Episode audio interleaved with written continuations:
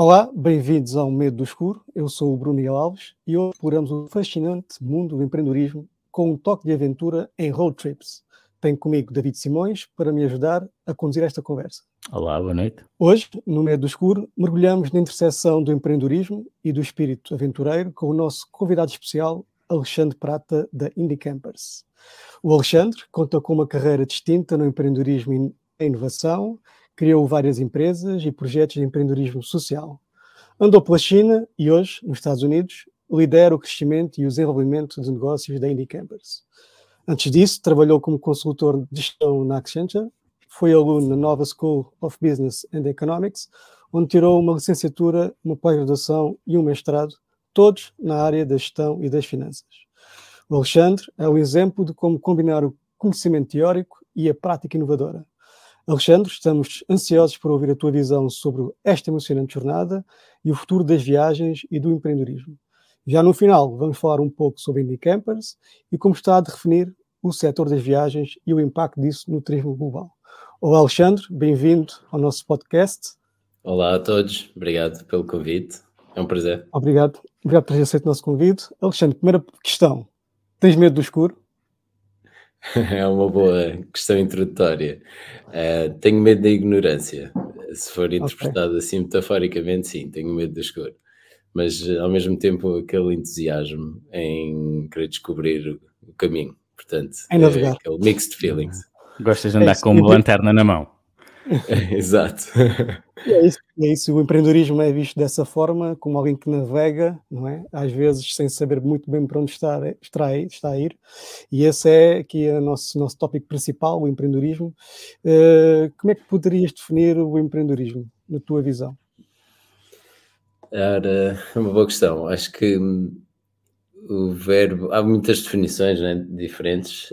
Um, a minha, eu diria que é perceber como criar algo, valor, é? para, podemos dizer, sociedade em geral, eh, assim de uma maneira muito lata, um, e de uma maneira em que estamos a organizar uh, aquilo que temos, organizar os recursos, organizar uh, as capacidades das pessoas, o talento, para, um, para criar, lá está, algo novo. E, e que um, idealmente também seja possível capturar uh, de certa forma, esse valor de volta sob a forma de financeira, não é? Em que uh, o modelo funciona e depois, idealmente, é autossustentável.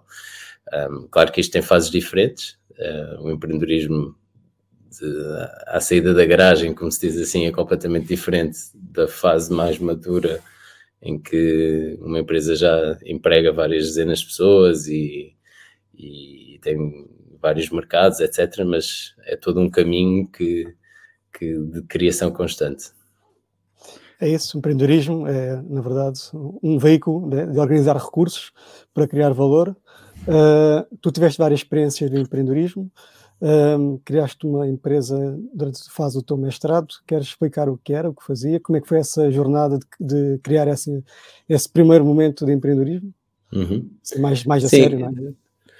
Houve uns quantos, houve uns quantos projetos. Um, eu diria que o primeiro assim empreendedor até foi social e foi, foi, foi convosco, que portanto nós que nos conhecemos já de, dos tempos de, de, da escola, de, das, prima, das primárias não, mas da secundária e afins, e provavelmente dos primeiros projetos assim empreendedores foi aquele projeto da polisapoteose, criar uh, iniciativas para, para a nossa terra natal, não é? Armação de Pera e, e com o cunho social de, de trazer, trazer experiências diferentes para a, para a população local e para, para, os, para os turistas também. Um, passava muito por criar eventos, um deles, o, o maior, foi o Pirate Week. Um, vocês conhecem, mas os, os ouvintes não. Um, Pirate Week foi, foi uma feira medieval pirata, digamos assim, do mar, e portanto distinguia-se dessa forma.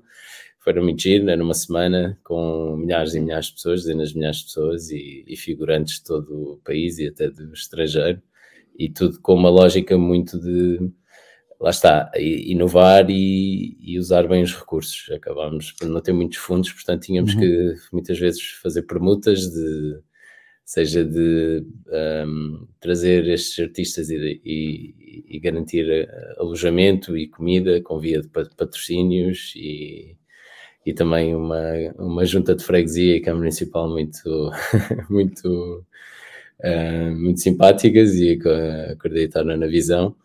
Um, mas pronto, esse, esse projeto uh, com vários eventos, também da arte urbana, etc., foi, foi algo que deu para ir afinando. Um, e depois, durante a faculdade, tive sim um, um projeto mais tecnológico na altura. Um, isto foi em 2014, portanto, em Portugal ainda havia. Já se começava, obviamente, a, a, a falar de empreendedorismo, mas ainda não era assim tão comum. Por exemplo, a Nova, onde eu estudei, acaba, acabava por ser um percurso não muito típico seguir o empreendedorismo, algo que hoje em dia é completamente diferente e ainda bem, acho que já é uma carreira legítima, mas na altura não era assim tão comum. Uh, mas fascinou-me a mim e a alguns colegas uh, esse mundo das startups e das tecnológicas que se devia falar muito em Silicon Valley e em, uh, e em Londres também, e em Berlim e outros sítios na Europa. Um, e que me levou a criar o que na altura era o equivalente a um Live Google Maps, portanto chamava-se Their App, Their de inglês ali, e a lógica era poder ver um sítio, qualquer sítio no mundo, ao vivo, desde que estivesse lá alguém. E, e usava uma tecnologia que era WebRTC, que hoje em dia um, permite, ou Uh, permite fazer o, o video streaming, pronto, de uma maneira muito, muito simples, é, é o que está por trás da, de, das chamadas de vídeo e do, do, que estamos a fazer agora. E, mas na altura era um protocolo que era pouco conhecido e estava na voga e nós uh, descobrimos que podíamos uh, usar aquilo para criar uma aplicação móvel e, e foi essa a lógica. Ainda chegámos a, a ter o, o, produto nas mãos de utilizadores, uns, uns quantos.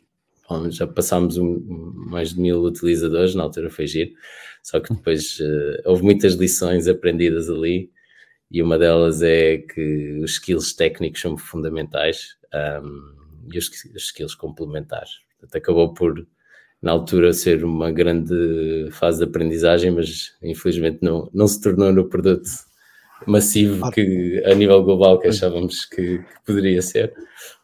Mas foi uma boa, uma boa mas acreditas que é uma fase comum a maioria dos empreendedores, ter projetos que acabam por, por uhum. falhar ou não, nunca chegar ao, ao, ao estágio de grandeza que, que, o criador queria?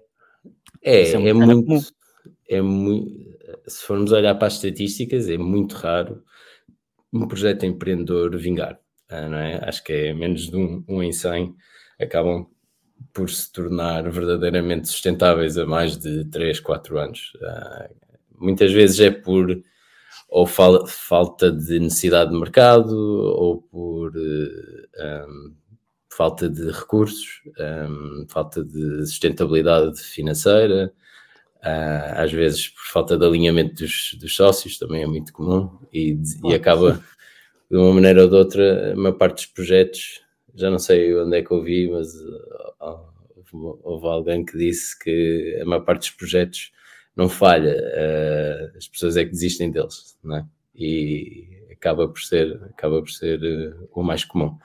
E depois há um em 100 ou um em 1000 que conseguem uh, passar todas as dificuldades e, e, vingar. Mas não é, não é um caminho fácil, não é um caminho de conforto. Claro, claro. Aliás, o empreendedorismo, aliás, a característica essencial do empreendedorismo é essa, essa questão de, da aprendizagem constante, uh, da dor constante, né? de ter que cuidar com o desconhecido todos os dias, a toda hora. Uhum. Uh, e tu falaste aqui de, de, duas experiências antagónicas, né? na área social foi de uma área mais, uhum. mais privada, não é? Uhum. Uh, como é que tu vês a diferença entre os dois mundos uh, do empreendedorismo social e do empreendedorismo mais, mais, mais tecnológico ou privado? Uhum. Quais são as dificuldades que tu achas que existe mais nestes dois mundos? Comprando um e o outro? É uma boa questão. Eu acho que nunca refleti a, a, fundo para dar uma resposta assim mesmo boa, mas se calhar assim à primeira vista eu diria que eh, comparando para fins lucrativos e o sem fins lucrativos, pois a tecnologia para mim acho que pode haver em ambas e, e é um claro. potenciador, mas, mas comparando o, os dois, eu diria que hum, é mais comum o para fins lucrativos, um, acaba por ser eh, uma motivação forte para grande parte dos empreendedores, é ganhar dinheiro, então acaba por estatisticamente haver mais projetos para fins lucrativos. Um, e os sem fins lucrativos acabam por ficar muitas vezes dependentes de, um, de apoio governamental, não é? E, e de fundos comunitários, etc. Um, acho, acho que pelo menos na Europa, na realidade que eu conheço, casos em, em, mercados, em economias como os Estados Unidos, por exemplo, é, é, é algo diferente. Uh, as iniciativas sem fins lucrativos lá são muito mais também um, financiadas e apoiadas assim. é por privados uhum. e, e, acho que pronto, tem os seus pros and cons, né? os, seus, os seus positivos e negativos, mas, mas, mas um, acaba por ser mais comum eu acho por causa disso, uh, nos Estados Unidos. Mas falando aqui da realidade que conheço melhor da Europa, eu acho, e, e, sobre os dois modelos, um, para fins lucrativos acaba por uh, tipicamente um, ser mais, se calhar, mais comum, mas também mais rapidamente uh, ter sucesso ou insucesso, rapidamente, não é? Porque uhum. se porque lá está, geralmente não há os apoios e portanto não há alguém a sustentar. Se alguém abre uma loja e aquilo vende produtos que ninguém quer, eh, basicamente vai rapidamente desaparecer, não é? Ou ter que se mudar. Uh, no caso de empresas sem fins lucrativos, muitas vezes acabam por, uh, se calhar, perdurar, ou há menos, mas as que existem perduram e às vezes não estão afinadas, eu diria.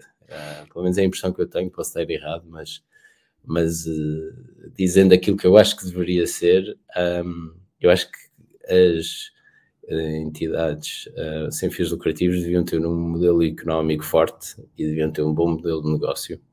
Um, e acho que deviam dar dinheiro, porque o sem fins lucrativos é para onde é que às vezes as pessoas confundem, na minha opinião, o, o conceito de sem fins lucrativos. Eu acho que o conceito sem fins lucrativos é não existe um privado a receber o dinheiro uh, no final da linha, não é? No, sobre a forma de dividendos ou sobre a forma de ganhos no fim.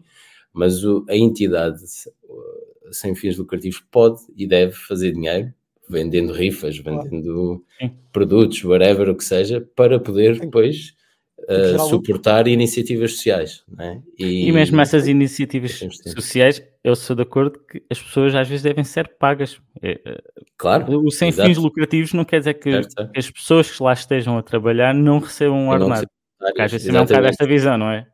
É, exatamente, acho que também se confunde muito o Tudo tem que ser um voluntariado e... Voluntário versus sem fins lucrativos, são conceitos completamente uhum. diferentes. Acho que, um, a sociedade, ou a organização pode ser sem fins lucrativos, dando lucro, ponto uhum. número um. Ponto número dois, pode e deve uh, recrutar pagando uh, colaboradores. E depois, claro que podem existir voluntários, uh, são sempre bem-vindos, não é? Mas claro. acho que é importante e fala, falta pouco este, se calhar, este diálogo em Portugal e em alguns outros países sobre isto. Acho que nos Estados Unidos, fazendo a comparação mais uma vez, é mais comum e estes uhum. conceitos são mais claros. Ok. E, e, já agora uma coisa, uma questão. Desculpa, desculpa interromper-te, Bruno. Não sei se quer. Posso? Força, força, força. Um, é que também estávamos aqui a comparar o, o social com o, o lucrativo, vá, com o privado. Uhum. E nessa questão do social, também achas que o empreendedorismo social, de alguma maneira, dá uma dá ou pode dar uma bagagem diferente, porque aí se trabalhas com menos recursos, se calhar com menos uhum. pessoas, menos dinheiro, então ter uma experiência nisso no início por exemplo, como relataste no uhum. do Pirate, e da Polija Apoteose, os recursos Sem eram dúvida. poucos, tínhamos que manusear aquilo de uma maneira inteligente e, para uhum. além disso, ajuda-nos a conhecer um bocadinho o território e ajuda-nos a conhecer um bocadinho a burocracia, não é? Porque temos que entrar em câmaras, em juntas, em tratar de documentação. Isso pode ser um bom cabedal para depois dar o outro salto, não? Sem dúvida. Acho que desse ponto de vista, sim acho que um obriga os empreendedores ou os organizadores dessa responsáveis dessa organização sem fins lucrativos a serem mais um, mais criativos, mais uh, mais no bom sentido, não é? E uhum, mais uhum, claro. uh, bons gestores dos recursos que têm, porque geralmente são limitados.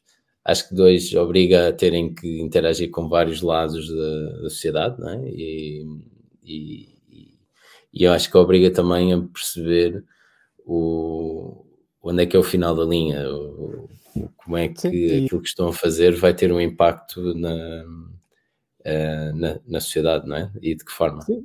Ou pelo menos quando é bem feito. De, uhum. E a questão de gerir tantos stakeholders não é? que existem no, uhum. que, e que todos exigem resultados ou exigem uhum. Uh, que o sucesso da, da, uhum. deste do empreendimento, não é? Uh, bem, Alexandre, agora Sem queria uh, andaste pela China, uh, conta-nos um pouco dessa aventura, porque é que foste para lá, o que é que andaste a fazer, uhum. uh, conta-nos um pouco dessa aventura na China. Ok, a resposta mais curta é fui vender frangos, mas, mas uh, um bocadinho mais de chicken piripiri, exatamente, como um bom uh, algarvio, algarvio, mas um, não, dando um bocadinho mais de contexto, foi uma oportunidade entre licenciatura e mestrado. Eu tinha, também muito por influência de um, de um, de um grande amigo e colega, o Eduardo Quinteiro, uh, que uh, estava a planear uh, ir para a Ásia, um, muito, muito porque tinha família lá e, e também porque, tal como eu, queria ter uma experiência assim de choque cultural e então surgiu esta oportunidade, no meu caso, não ir para o mesmo sítio que ele, porque ele acabou. Queríamos ir juntos, mas ele acabou por ir para a Coreia e eu fui para a China, hum, para Pequim, mais especificamente. Uh, isto porque se proporcionou a oportunidade de um amigo do meu pai que, hum, que tinha um projeto, isto depois de muita procura minha do que é que podia ser a, eh, esta aventura, surgiu esta oportunidade de um amigo do meu pai que estava a começar, uh, ou tinha o plano de começar um franchise de restaurantes de portugueses, na prática, na, na China, e muito à volta de churrascaria, que lá tem um conceito e, e um posicionamento premium até. Eh, portanto, acabou por, por envolver vender, vender, vender, frango, mas não só. Também havia muito comida é mediterrânica, digamos assim. internacionalizar uma marca uhum. a, um nível, a um nível tão difícil. Foi, tão diferente, culturalmente falando, de, que é o chinês, não é? é Sim. passaram? Como é que foi essa hum, transição um mercado diferente? Foi. Eh, vou dar as duas perspectivas, profissional e pessoal. O profissional foi, foi desafiante porque foi perceber como fazer negócio no, quase num planeta à parte, não é? E, mas era o que eu queria. Portanto, um, só para também explicar, fui só fui seis meses, portanto era algo já com uma janela bem definida de tempo, portanto era um bocado limitado aquilo que eu podia fazer, mas fui para a, para a conceptualização do restaurante, a abertura do primeiro e a preparação do franchise, que é o um modelo, quase um, um livro, digamos assim, de como uh, depois aplicar uhum. e abrir novos uh, semelhantes. E replicar. Uhum. E replicar, exatamente, com a um parte de marketing manual de normas e práticas e etc. Receitas. Parte de marketing, uh, financeira, modelo financeiro. Portanto, foi, foi muito giro nesse aspecto de poder tocar todos esses aspectos de, de um plano de negócios e num contexto completamente diferente, não é? Portanto, o tal choque cultural Uh, isto na China, também para dar um bocadinho de contexto, uh, é impossível uma marca um estrangeiro, um estrangeiro começar negócio uh, sozinho na China, é sempre numa lógica de joint venture. Não, o próprio governo chinês não deixa, não deixam começar negócios com muito raras exceções a 100% de capital estrangeiro, então foi basicamente um sócio português com uma sócia chinesa, a 50%, uhum. e, e depois eu fazia parte da equipa de lançamento da, do, do conceito. E foi muito chido, do ponto de vista profissional, conseguimos abrir o primeiro restaurante em Pequim, no, lá num centro comercial, porque nos centros comerciais é que existem os negócios e os bons restaurantes. Uh, é um posicionamento muito diferente e lógica daqui da Europa, em que geralmente o centro comercial é quase o McDonald's e aquele tipo de restaurante mais corrente mas lá, com todo respeito ao McDonald's, um, mas lá é os conceitos mais luxuosos, digamos assim, a questão no, no, nos centros comerciais. E isso foi muito giro. Depois, do ponto de vista pessoal, deu para conhecer uma realidade completamente diferente e aprender um bocadinho da língua e, e, e encher, encher-me culturalmente. Foi, foi, bom, nos seis meses mas, que deu. Mas era fácil comunicar? Havia muita gente que falasse inglês ou, ninguém, ou, muitas ninguém. barreiras? Uh, havia, havia... Vir um copo d'água, era fácil. Com trator, tínhamos, tínhamos uma equipa que falava inglês, que era, parte, era o lado chinês que estava a montar um negócio e eles, eles intermediavam. Mas okay. uh, aprendi que os chineses são, obviamente, à primeira vista, muito fechados, mas é simplesmente um tema de comunicação. E depois, quando, quando nos conhecem, são das pessoas mais, mais calorosas possível. Foi, gostei muito do, tempo lá, descobrir isso. E a nível burocrático, o que é que sentiste diferenças para Portugal? De, de, ou seja, da, da, metodologia de montar uh, uma empresa num país diferente, como é que é a uhum. nível burocrático? Essa curiosidade de. Na China é altamente burocrático. Um, ou seja, as coisas fluem, um, porque a China, quer dizer, durante muitos, muitos anos, cresceu uh, duplo dígito é, ao ano, portanto aquilo tem muito investimento e o negócio acontece, é um, é um negócio, é um país virado para, para construir, empreender e, e, etc. Mas é seguindo as regras muito bem definidas do Estado. É? Portanto, o Estado é, é a, a, grande força ali e muitas vezes a, a investir e a, e a capitalizar a economia.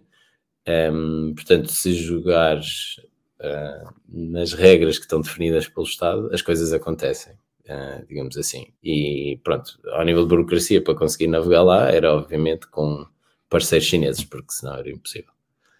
Claro, excelente. Obrigado, Alexandre. Bem, uh, passando para esta viagem pela China, passamos agora para a tua experiência na Accenture como consultor de gestão, na área da gestão. Uhum. Uh, a Accenture, que é uma das grandes empresas de consultoria de gestão do mundo, uh, certamente uhum. deu-te uma grande bagagem nessa área de gestão né? e de conhecer uh, uhum. o mundo empresarial a um nível muito mais profissional e, e, e profundo, não é? Conta-nos um pouco Sim, dessa experiência. Um só, só para fazer uh, também a ligação e explicar, explicar porque a Accenture, na, a China aconteceu, eu voltei para fazer o mestrado e foi durante o mestrado que tive aquele projeto empreendedor um, da, da, startup, comecei o uhum. tal Google Maps ao vivo com, com os colegas.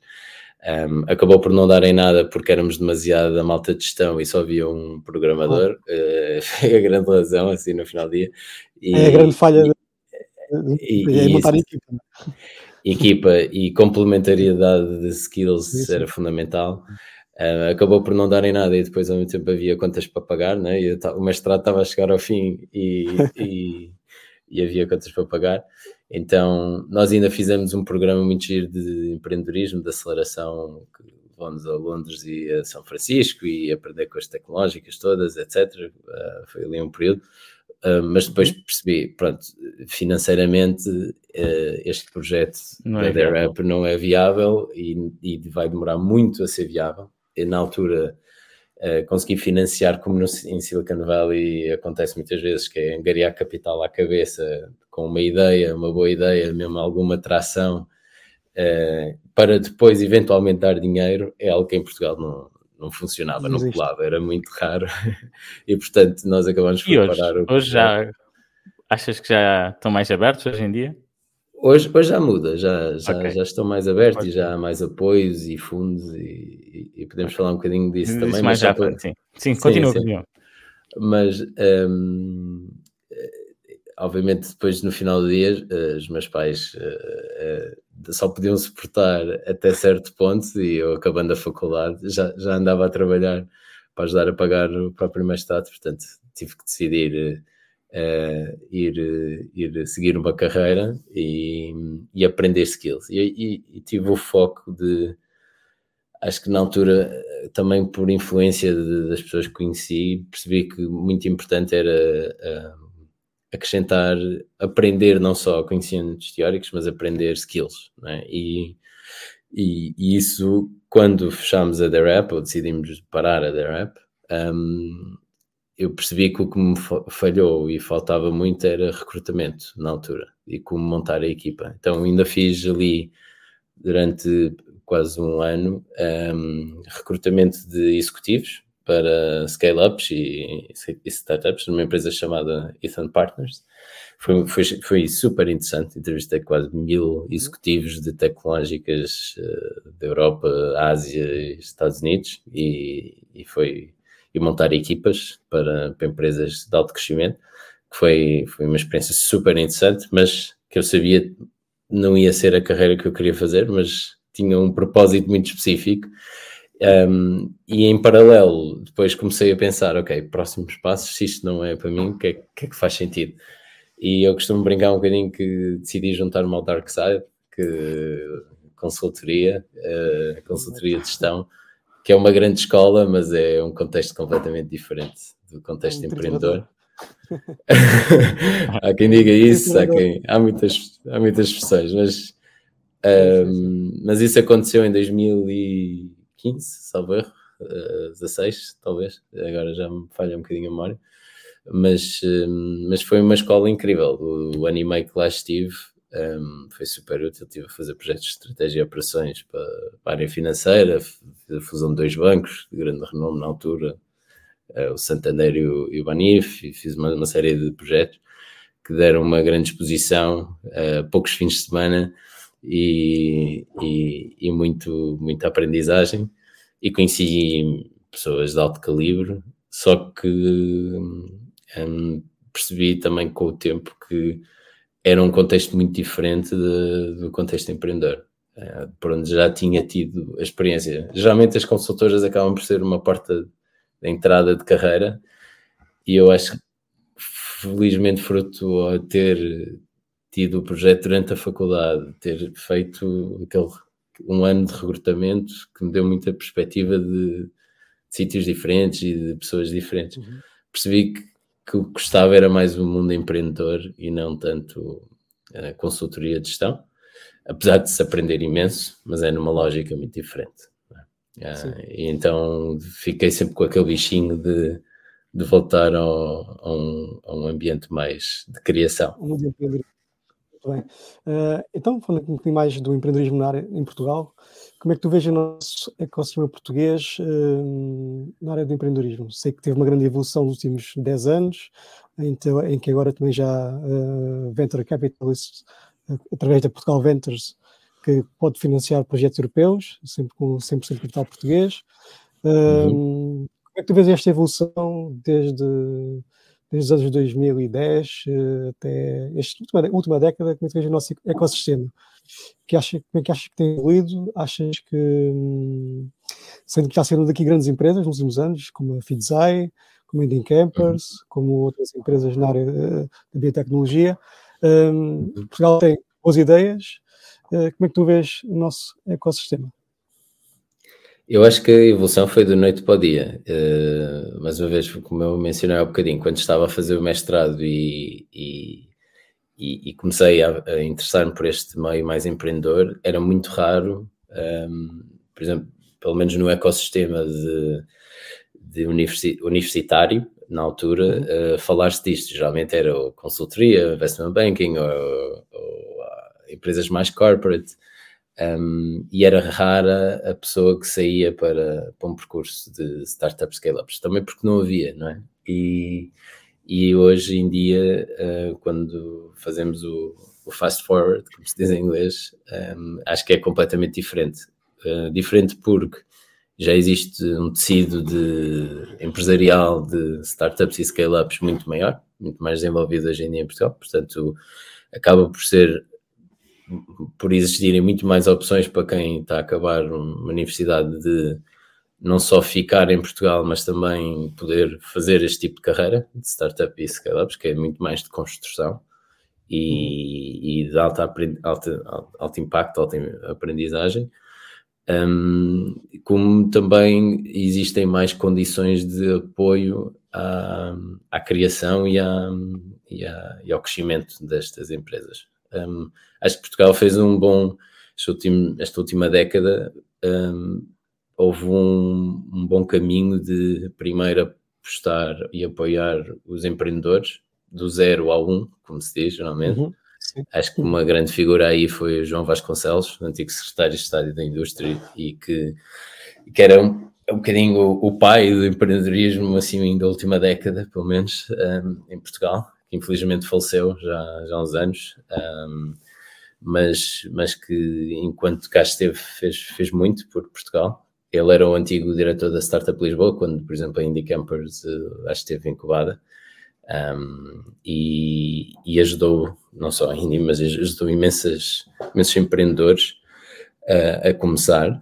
Um, e acho que fez-se um grande caminho do 0 a 1. Um. Depois percebeu-se que havia muitas empresas a chegar a 1, um, mas a ficar empresas, muito por falta uhum. de capacidade de internacionalização, capacidade de captação de recursos, uhum. de financiamento, nomeadamente de capital de risco.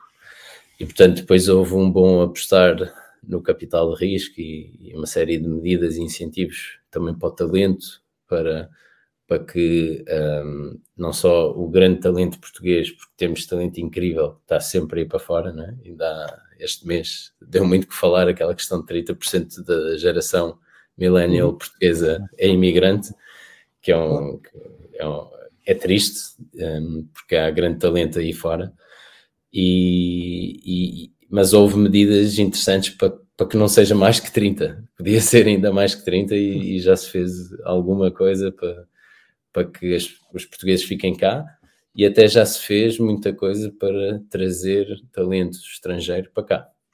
E se formos a Sim. ver, um, por exemplo, para quem se interessa e acredita no, no ambiente de startups, scale-ups, empreendedor e, e, e, grandes tecnológicas como motor da economia e da inovação, um, quem acredita nisso, que eu acredito, um, é, o grande caso de estudo é Silicon Valley, não é?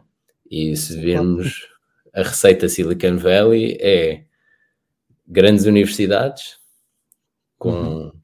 a potenciação de talento durante e à saída da universidade e criar as condições para novas ideias, grande captação de talento uh, para Silicon Valley, não é? eles têm uma série de medidas e hoje em dia já é por si as pessoas querem ir para lá porque sabem que é lá que acontece a inovação.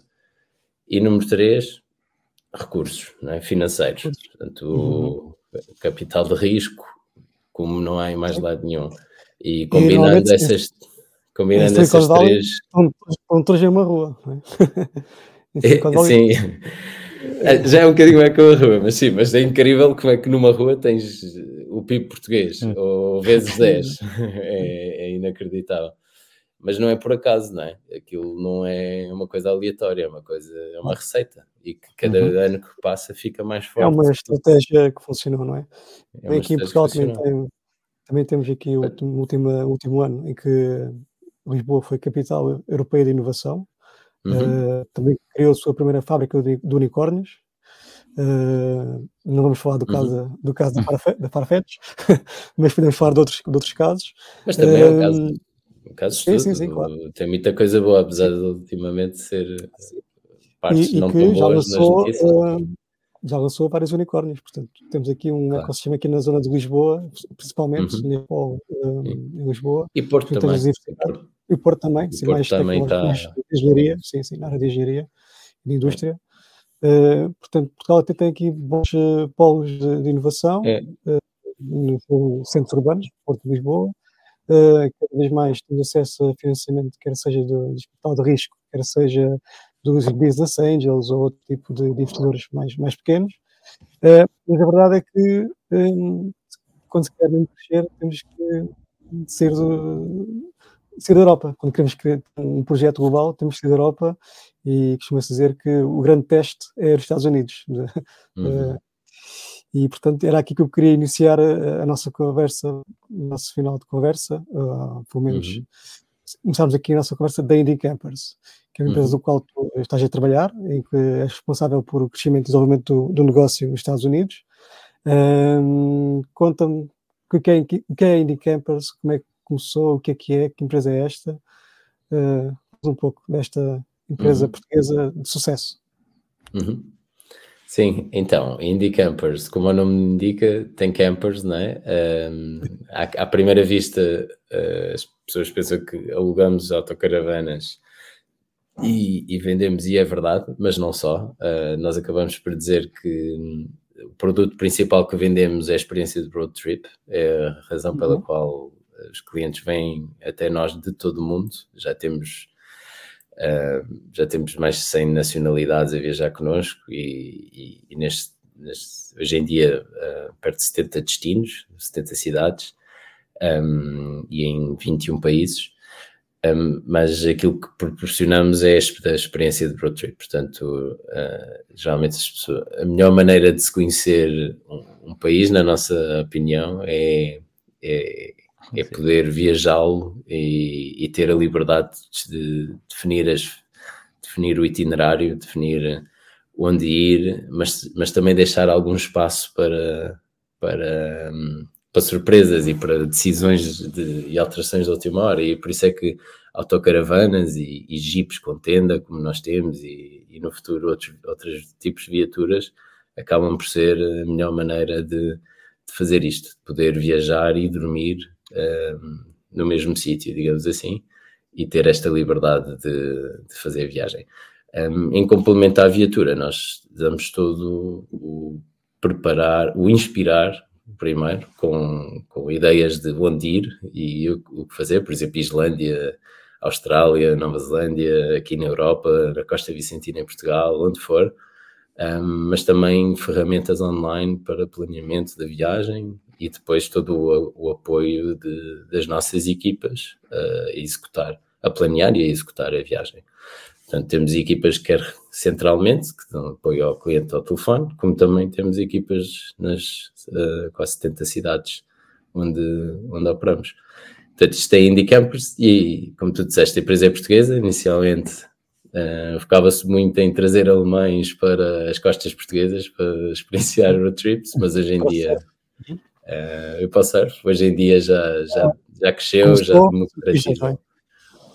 É, começou, começou muito com os surfistas. Na altura, a empresa foi criada pelo Hugo Oliveira, que é meu amigo e, e colega da, da faculdade, já, já há vários anos, e, e, e, desde então, pronto, a empresa cresceu, hoje já são perto de 400 pessoas eh, nos 21 uhum. países onde operamos. Portanto, uhum. eh, fez os 10 anos o ano passado, este ano vai fazer 11, portanto já são 10 anos com centenas de milhares de viagens.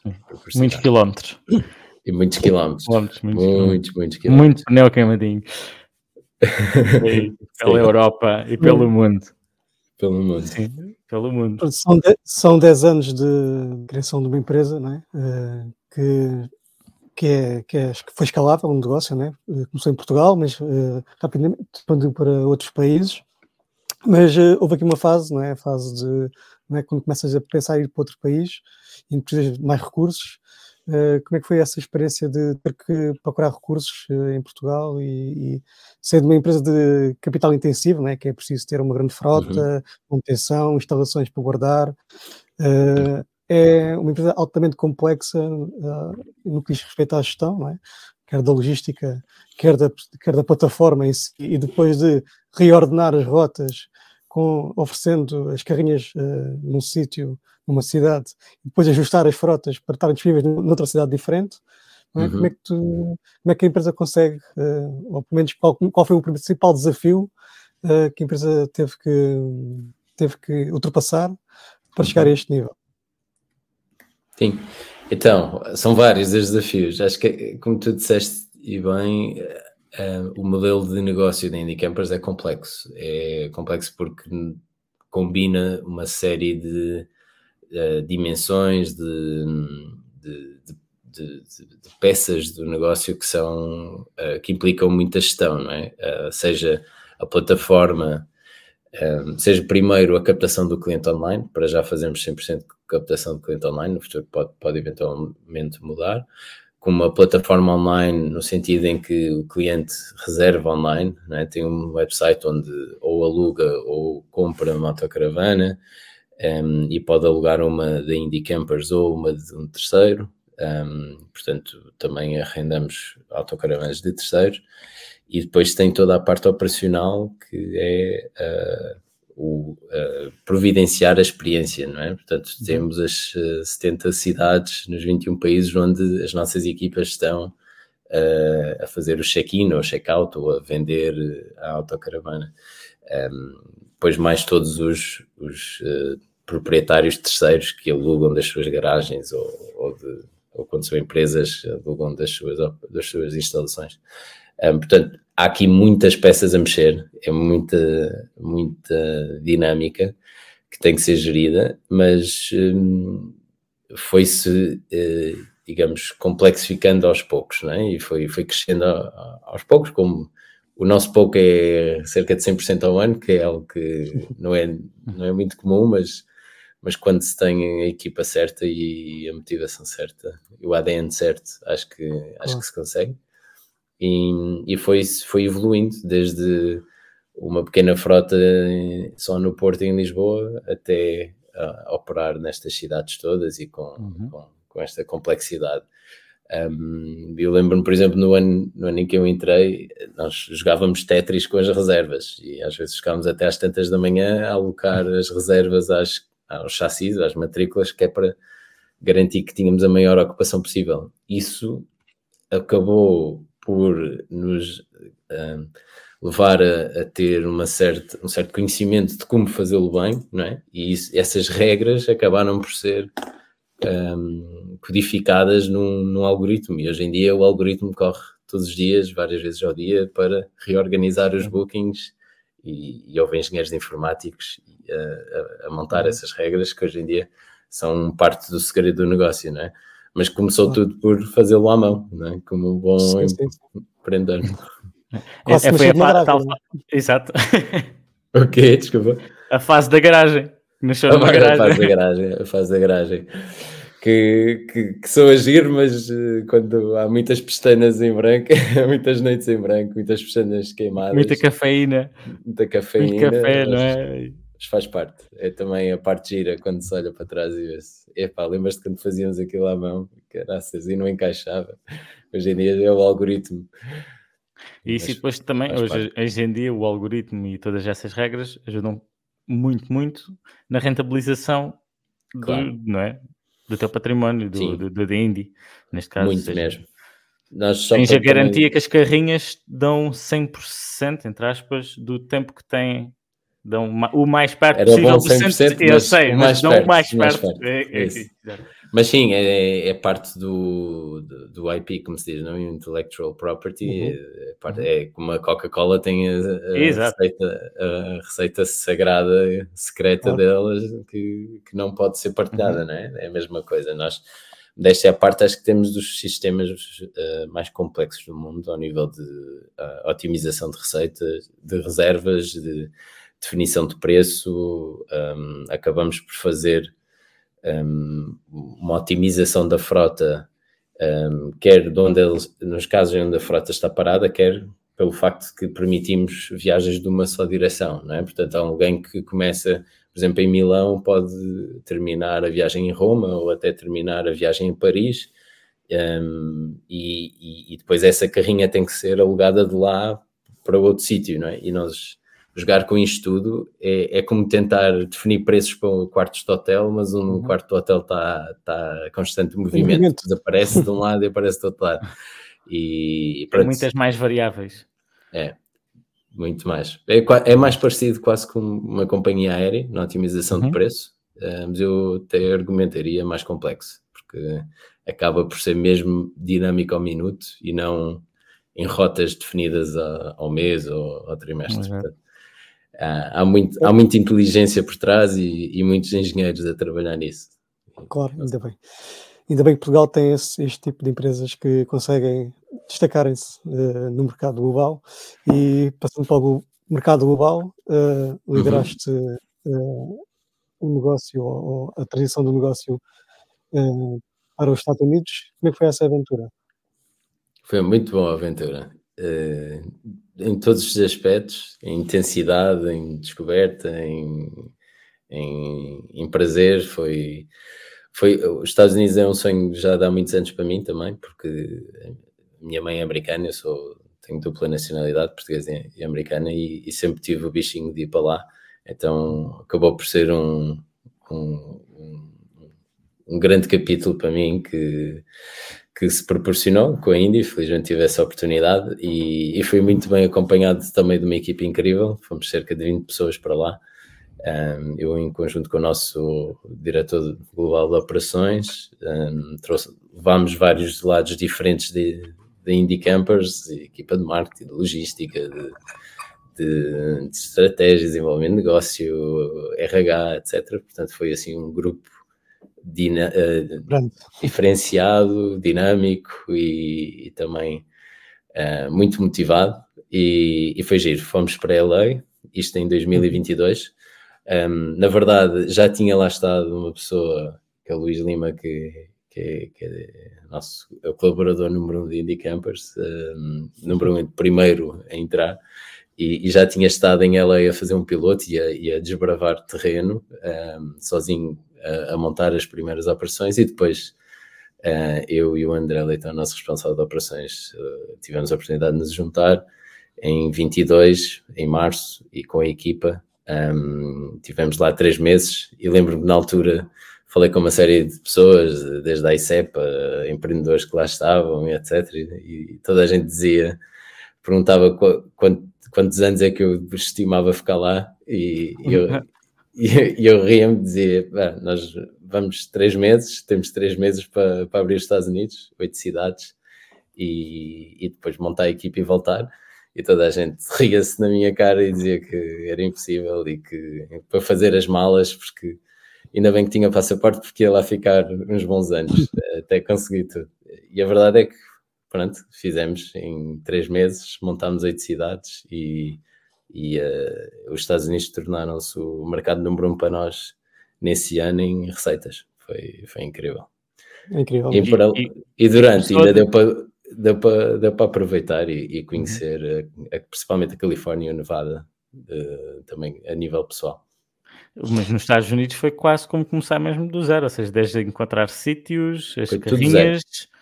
tudo zero, exatamente. Foi introduzir não só o pessoal, mas mesmo as rotas sim, sim. que vocês achavam que poderiam ser atrativas, as cidades, foi, ou já foi, foi um pouco estudado daqui também, as cidades que queriam... Foi, foi estudado, mas há muito mas lá é que foi o, se descobre o, no, no momento. Né? E, e, lá, lá tivemos que montar eh, oito cidades em termos uhum. operacionais, com equipas recortadas, eh, um, um depot, como nós nos chamamos, portanto, uma localização quase como uma renta-car, não é? Um, mais introduzir várias centenas de viaturas, financiá-las, essa parte deu, deu luta com bancos locais, tínhamos zero histórico de, é? no continente americano, portanto tivemos que uh, financiar quase com zero uh, rating de crédito e, e pronto, deu luta, fora mais um, um milhão de, de, coisas que tiveram que ser feitas de marketing, RH, etc. E, mas a verdade é que a equipa conseguiu manter o foco e, e, e executar. Foi, fiquei muito contente, uh, toda a gente ficou muito contente. E, e aos fins de semana ainda, ainda aproveitámos, ainda fartámos de bater lá os, os parques naturais e, e desfrutar a lei também, que é importante. E, e, nesse aspecto pessoal, já agora, se me permite, Bruno, vou, ainda vou continuar aqui só com este, com esta força, conversa. Força. Mas uh, tiveste uma experiência, como já tinhas falado, na China e agora uma experiência nos Estados Unidos. Uhum. Visto daqui do, do nosso canto europeu, uh, parece que são sempre dois mundos muito distintos, muito diferentes. É real, uhum. ou seja, socialmente é uma diferença completamente diferente? É, é muito diferente, sim. Choques culturais ah, diferentes, mas em ambos, ou mais de um lado, menos do outro? Hum, eu diria que é um triângulo em que uh, eu acho que nós europeus acabamos por uh, beber não, dos dois lados. Uh, beber dos dois lados e ao mesmo tempo não, nos, não sabemos identificar que nós é que somos um vértice também, não é? Nós pomos os americanos e os, okay, sim, os chineses num, num eixo, quando na verdade é um triângulo, se calhar, e nós, para eles, estamos muito longe também daquilo que eles uhum. acreditam. E é, acho que é algo benéfico quando vais viver nem que seja temporal, temporariamente numa cultura diferente, é, obriga-te a, a, ver as coisas com uns óculos diferentes. Um, mas para fazer a, a, comparação entre os chineses e os americanos, um, acho que estão em, em, opostos completos. Os chineses vivem em comunidade, é, eles têm Estado, Deus, família e depois o individualismo. Os americanos é o oposto, acabam por ser, eh, ok, podes pôr lá se calhar eh, Deus e individualismo no ponto máximo, tipo, eu vou longe, é, é tudo à base de eu quero, eu consigo, eu faço e, e depende de ti, que é incrível do ponto de vista de contexto para se fores bom e quiseres muito, chegas mais longe do que em qualquer eh, outro sítio à face da Terra, uhum. só que ao mesmo tempo muitas vezes estás por ti, estás por tua conta. E claro pode família, levar à miséria. Também pode levar à miséria. Um, um passo maldade. Rede de segurança, Exato. Não há rede de segurança como, como no outro sítio.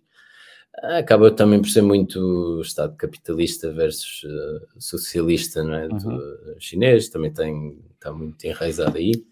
Um, mas é, é cultural, é, é, é, bastante diferente. Um, uma coisa boa dos Estados Unidos versus agora comparando com a, com a Europa é tudo é mais simples e é tudo muito mais direto. Um, é algo que eu senti uh, na, nos, nos Estados Unidos foi se tens algo que é bom e se distingue, as pessoas dizem que o querem e dizem que te pagam e dizem uh, vamos a isso. E, e, e, cá parece que tudo é mais complicado. Se queres fazer cá algo levar a jantar, levar a jantar o empreendedor, o, o, a pessoa que vai investir, o investidor. Sim, é, tem, um que, tem que haver uma relação, tem que haver uma relação, tem uma que confiança. haver um, é, tem que se conquistar um certo estatuto, às vezes há, há, há muitas condicionantes aqui. Um, para o bem e para o mal lá é mais simples, lá também não é, consegues fazer acontecer, é muito é direto. As pessoas dizem mais... eu quero isto e pago-te isto, queres ou não queres? Não queres, somos amigos, tchau. Nós temos, por exemplo, isso muito na Índia no turismo. Uhum. As pessoas despedem-se de uma semana para a outra e passar três meses vêm, olha, lembras-te de mim? Epá, despedi-me, uh, mas eu adoro trabalhar cá e o meu tempo paga-se a esta hora, a esta uhum. reta horária. Queres? Estou cá, sou bom, sou capaz e não há tanto estigma como, epá, não, mas tu despediste há três meses, tipo, deixaste-me na mão. Para nós, se calhar, europeus, isso uhum. acaba por ser um problema. Lá é mais natural. Uhum. E não sei se é certo ou errado, mas é, é simplesmente diferente. Ok, agora para terminar aqui esta questão da Indie Campers, este separador de Indie Campers, só uma reflexão final da Indie Campers, que é como é que achas que a Indie Campers está a redefinir o turismo global e como é que está a impactar a mobilidade neste setor? Uhum. Um, acho que o redefinir é, é, assim, o turismo é a maior indústria do mundo, não é? Portanto, um, eu diria que temos um cantinho, ou uma fatia, vá, digamos assim, do turismo, um, mas sem dúvida que estamos a trazer, acho que mais opções e mais e um tipo de experiência distinta do que existe. Muitas vezes as pessoas, nós costumamos dizer que as pessoas podem nunca ter experienciado uma autocaravana e mais de metade dos nossos clientes nunca tocaram uma autocaravana, por exemplo, mas um, acabam por já ter tido uma experiência de road trip? Em, que acaba, em que nós definimos uma experiência de road trip como uma viagem de lazer com mais do que um ponto, não é? Se for um city break, se calhar não, não se aplica, mas se for ir a duas cidades, em que já implica uma viagem entre as duas, tipicamente fora da cidade, então já é, já é uma road trip na nossa definição. E, e há, é rara a pessoa que nunca fez essa experiência, não é? E portanto, uhum. a questão é que a maneira como a faziam uh, anteriormente acabava por ser, se calhar, pouco uh, inspirada, pouco bem planeada, pouco otimizada. Pouco é isso. E, e, e, nós estamos a criar esta nova maneira de poderes fazer essa road trip de uma maneira planear e fazer de uma maneira muito muito fácil e, e é um preço que também não é proibitivo uh, seja com tua contraparte seja com família amigos uh, poderes uh, seja via, viajar localmente ou ir à Islândia e conhecer a Islândia em 7 a 10 dias, não é? Um, e por um preço que não te, que não te, não te, não te seja proibitivo.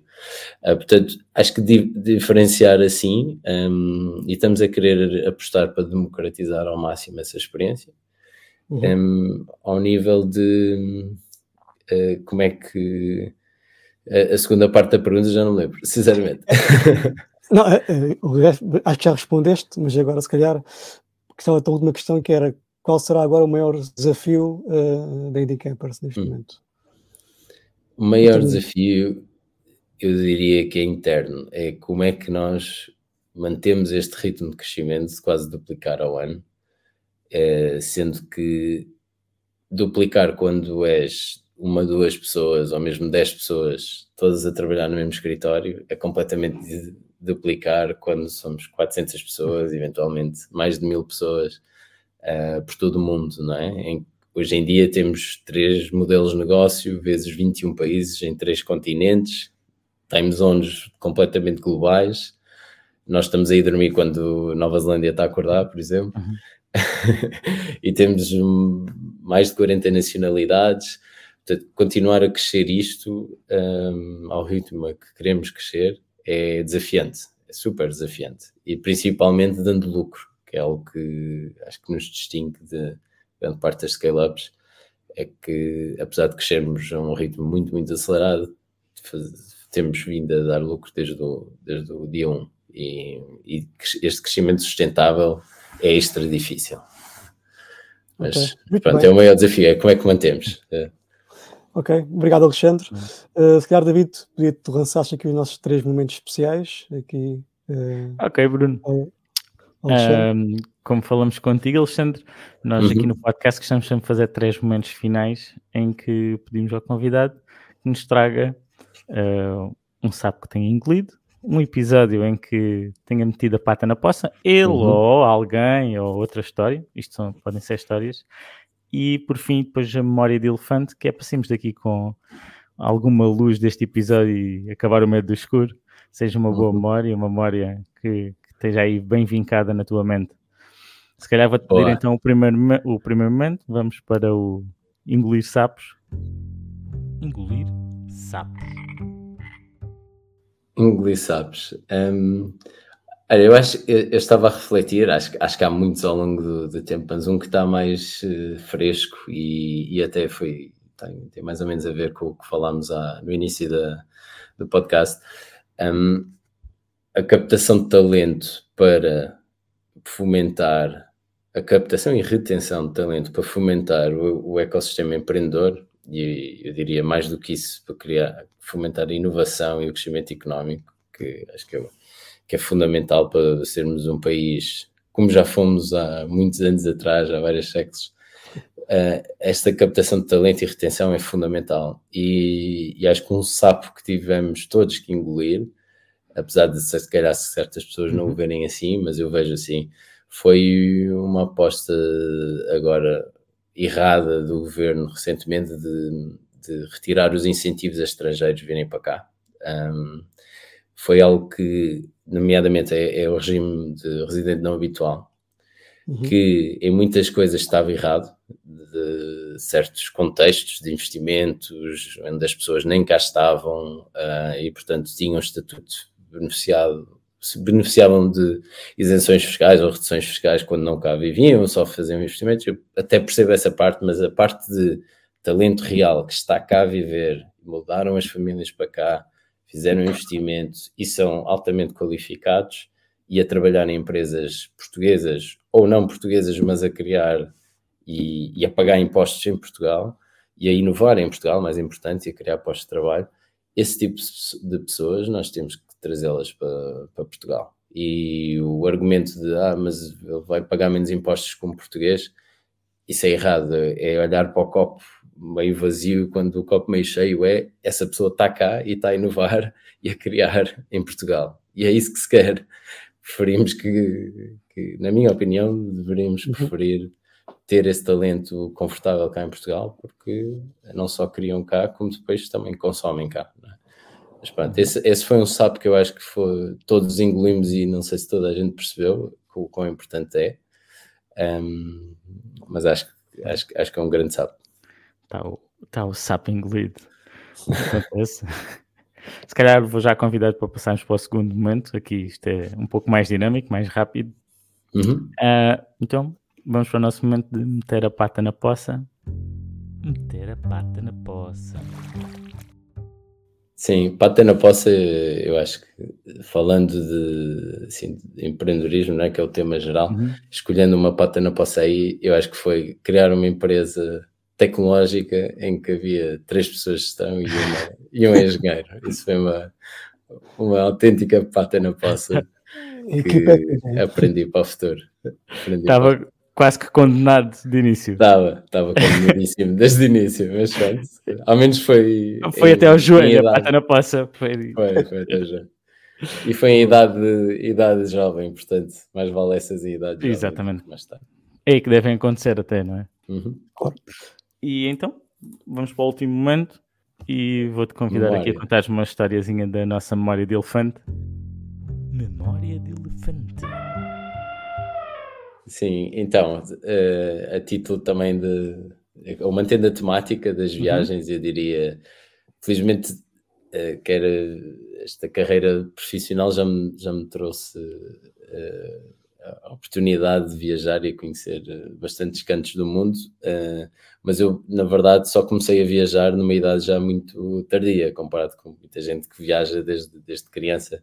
Eu, já, eu fui um late arrival, como se diz, uh, mas se calhar por causa disso, as duas viagens barra memórias que me, mais me marcaram foi com os meus pais. Os meus pais são, são separados já, já desde que sou criança, mas viajei com cada um deles Uh, quando o meu pai, acho que eu tinha 12 ou 13 anos, fiz o sul de Espanha em viagem um certo verão com ele e isso marcou-me bastante. Foi a primeira vez que saí de Portugal e experienciei algo para além fronteiras e acho que se calhar fez bichinho, uhum. uh, deixou o bichinho. E a outra foi com a minha mãe, a primeira vez que fui a Nova York um, e os Estados Unidos. Na verdade, fiz Nova York e mais alguns sítios, mas Nova York, quando tinha 15 anos, ou 16 anos, obviamente que marca, acho que marca qualquer pessoa, mas com essa idade então. Tudo foi, parece maior ainda. Com essa parece maior, é. E acho que estão muito vincadas essas duas viagens, de todas as que eu já fiz. Portanto. São, são excelentes claro. memórias e até engraçado que é isso que parece que te motivaram e depois todo pelo ramo que tivemos aqui a falar, da, da empresa mais recente. Às vezes as coisas estão um pouco ligadas. É bem visto, é bem visto. Claro, claro, claro. Muito bem, uh, obrigado Alexandre pela tua, pela tua participação neste podcast. Uh, Cabe-me a mim agora encerrar este podcast. Pronto, chegamos ao fim de mais um episódio do Medo no Escuro. Um enorme agradecimento ao Alexandre Prata por partilhar a sua experiência e insights sobre a Indie Campers e o mundo do empreendedorismo. Obrigado, David, também pela tua participação. E, claro, um agradecimento especial a todos vocês, os nossos ouvintes, por estarem connosco nesta jornada. Continuem a seguir-nos para mais histórias e conversas fascinantes. Até à próxima. Obrigado a todos. Obrigado.